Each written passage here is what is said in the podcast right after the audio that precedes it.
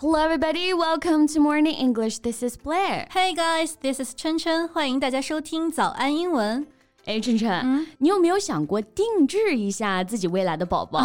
不是，这也能定制的吗？当然了，丹麦的精子银行就可以帮助你做到这一点。They offer a wide variety of sperm donors and a full depiction of them。你不仅可以在他的网站上浏览捐赠者的身高、体重啊、瞳孔颜色、发色这些信息啊，你还可以看到他们婴儿时期的照片儿，听到他们的声音。总之呢，就是你想要一个什么样子的宝宝，你就可以给他挑。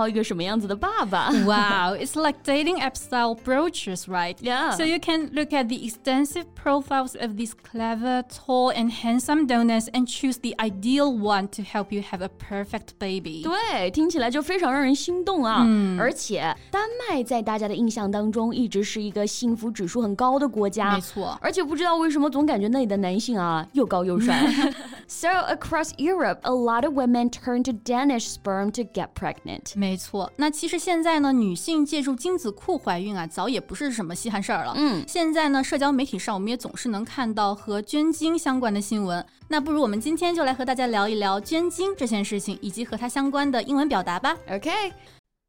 在节目的开始，给大家送一个福利。今天给大家限量送出十个我们早安英文王牌会员课程的七天免费体验权限，两千多节早安英文会员课程以及每天一场的中外教直播课，通通可以无限畅听。体验链接放在我们本期节目的 show notes 里面了，请大家自行领取，先到先得。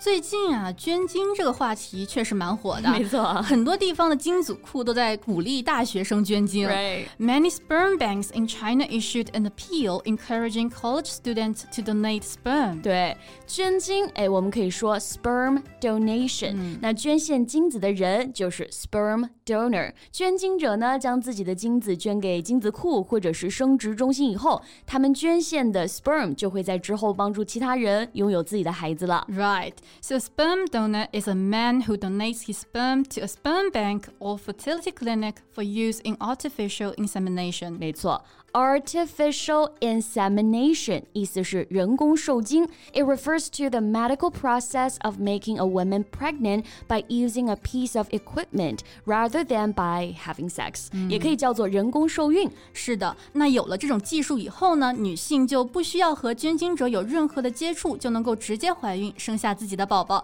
所以也有人说啊，捐精啊就是单身独立女性的福音。但是呢，也正是因为不需要和捐精者有任何的接触。 所以对孩子的父亲可以说是一无所知啊，嗯、所以有很多人就会担心，哎，我生下来的孩子会好看吗？哎，这是单眼皮儿还是双眼皮儿啊？这性格会好吗、嗯、？You just can't help thinking about this question, but you won't have an answer until the baby is born. Yes.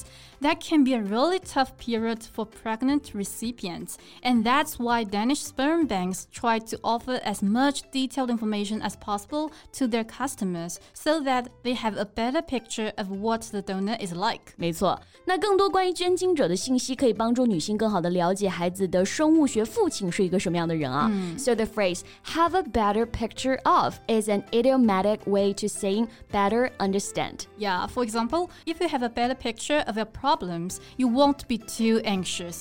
如果啊，你能够更好的理解你现在面对的问题，你就不会过分焦虑了。没错，恐惧和焦虑往往是因为未知，所以如果能够了解到足够多关于捐精者的信息的话呢，女性在怀孕的时候可能就会更安心一些了。嗯、是的，但其实啊，也不用过于担心，毕竟捐精其实也不是说捐就能捐的。right. Becoming a sperm donor is more complicated than you might think.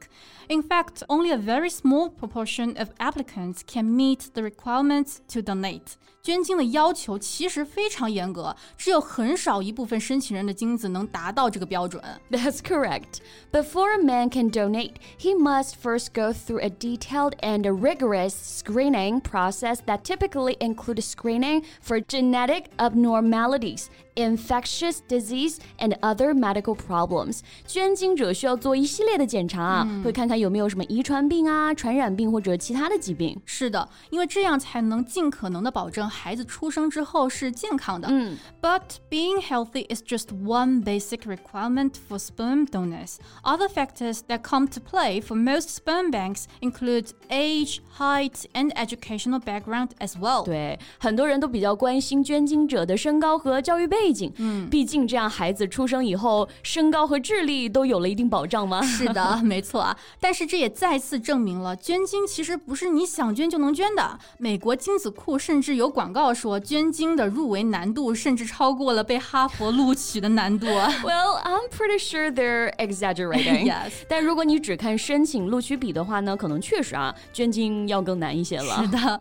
但其实这一切的高标准啊，都是为了一个目的，那就是帮助这些接受精子的女性能够顺利诞下一个健健康康的宝宝。Right. And today, many women choose to become single mothers with help from a sperm donor. Yes. These women are often referred to as single mothers by choice, as they choose to have one or more children on their own. 在国外，一部分女性会选择接受捐精，成为一个单身妈妈。嗯，那这些主动选择做单身妈妈的女性呢？英文当中我们就把她们叫做 single mothers by choice。是的，那捐精无疑就可以帮助到这些想要成为 single mothers by choice 的女性，让她们拥有更多选择自己想要人生的权利啊。 Indeed, but under the current Chinese law, sperm banks in China only provide sperm samples to infertile couples. 根据我们国家现在的法律啊，目前精子库呢只会为不孕不育的夫妻提供精子。 Right, infertile. No, infertile. Well, OK，这个英式和美式发音确实是有一定的区别啊。这个这个 battle 词又来了啊！嗯没错对这个单词呢，它在美式发音当中读成 infertile，那在英式英语当中呢读成 infertile。 right。对这个词呢，就是不孕不育的意思。 It means unable to have babies. For example, sperm donation makes a huge impact on the lives of infertile couples and families of all kinds that want to conceive a child.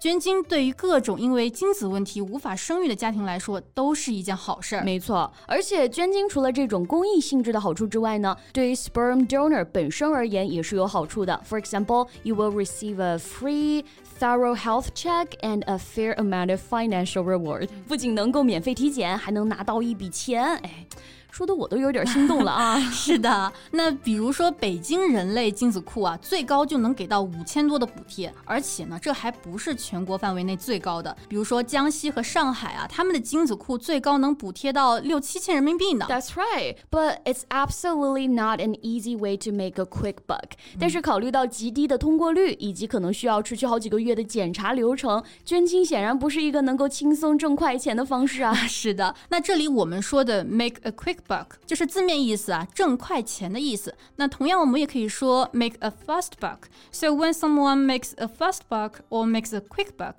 they earn a lot of money quickly and easily. That's right. For example, he didn't really care about the business. He just wanted to make a fast buck. 他并不在乎这些东西啊，他只是想挣点快钱。是的，那也正是因为捐精其实并不是很多人想象中那种挣快钱的方式啊，所以大部分最后能够成功捐精的人，还 是出于一种公益的目的去做这件事情的。 And while sperm donation helps women and couples fulfill their dream of having children, it raises some privacy and ethical concerns. 是的，呃，比方说啊，即使是匿名捐精，孩子也有可能之后通过基因检测的方式找到自己的生父，产生一些不愉快的纠葛。